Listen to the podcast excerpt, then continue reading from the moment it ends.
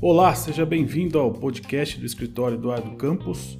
Eu sou Eduardo Filho e hoje nós vamos falar sobre três temas importantes da última semana que foram destaques na, no cenário nacional e que mudam algumas regras, principalmente de direito do trabalho. Fica com a gente que já já a gente fala sobre isso.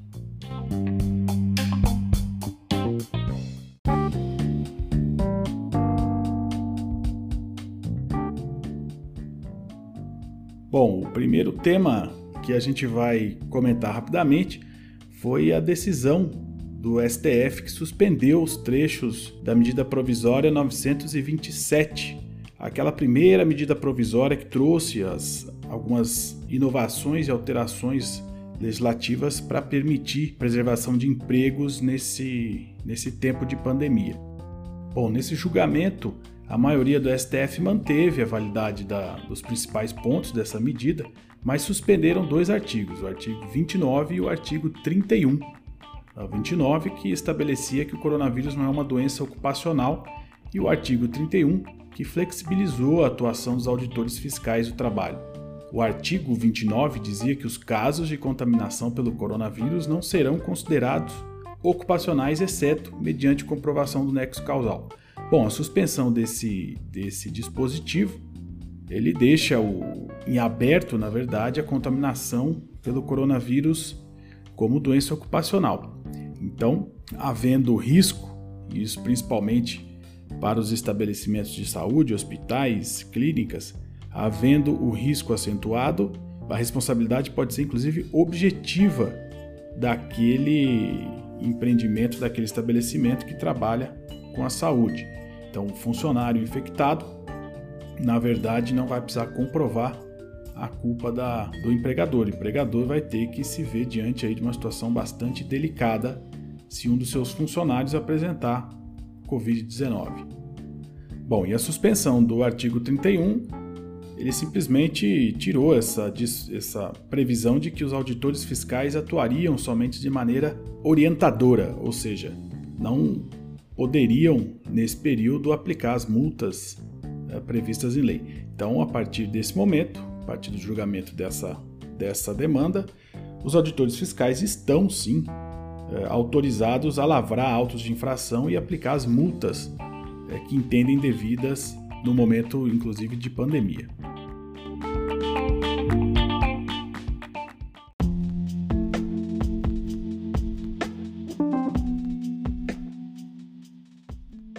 Bom, outro tema que merece nosso registro é a medida provisória 959, publicada na última quarta-feira, dia 29 do 4, que adiou a vigência da Lei Geral de Proteção de Dados para maio de 2021. Essa lei entraria em vigor em agosto desse ano e prevê diversas obrigações e cuidados que as empresas devem ter com os dados de pessoas naturais.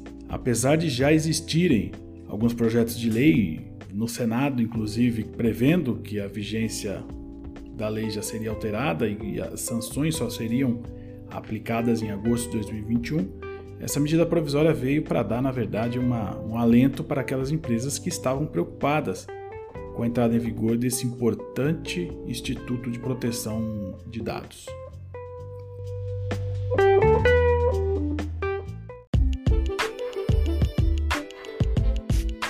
Bom, e o último tema que a gente queria levantar aqui é a revogação da medida provisória 905, que previa, o, dentre outras disposições, o contrato verde-amarelo, autorizando né, empresas a, a, ao diferimento na contratação de jovens. Bom, esse, essa MP teria perdido a vigência pelo prazo, mas um dia antes o presidente da República acabou editando uma outra medida provisória, revogando as disposições desse, dessa medida provisória 905 para evitar sua caducidade pelo tempo, em função de que os, o Congresso Nacional não pautou, na verdade, o Senado Federal não pautou em função de uma crise política instalada ali no governo federal e no Congresso Nacional.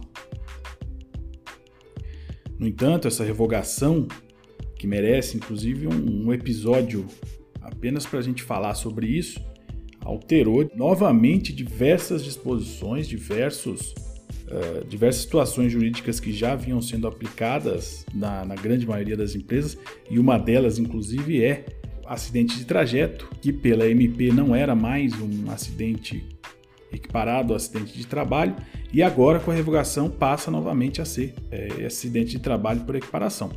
Então, vamos gravar aqui um podcast para falar apenas sobre esse tema, mas são temas que vêm aí mais uma vez na gangorra aí do, do, do Covid-19, alterando as disposições semanalmente é, em função desse grave problema.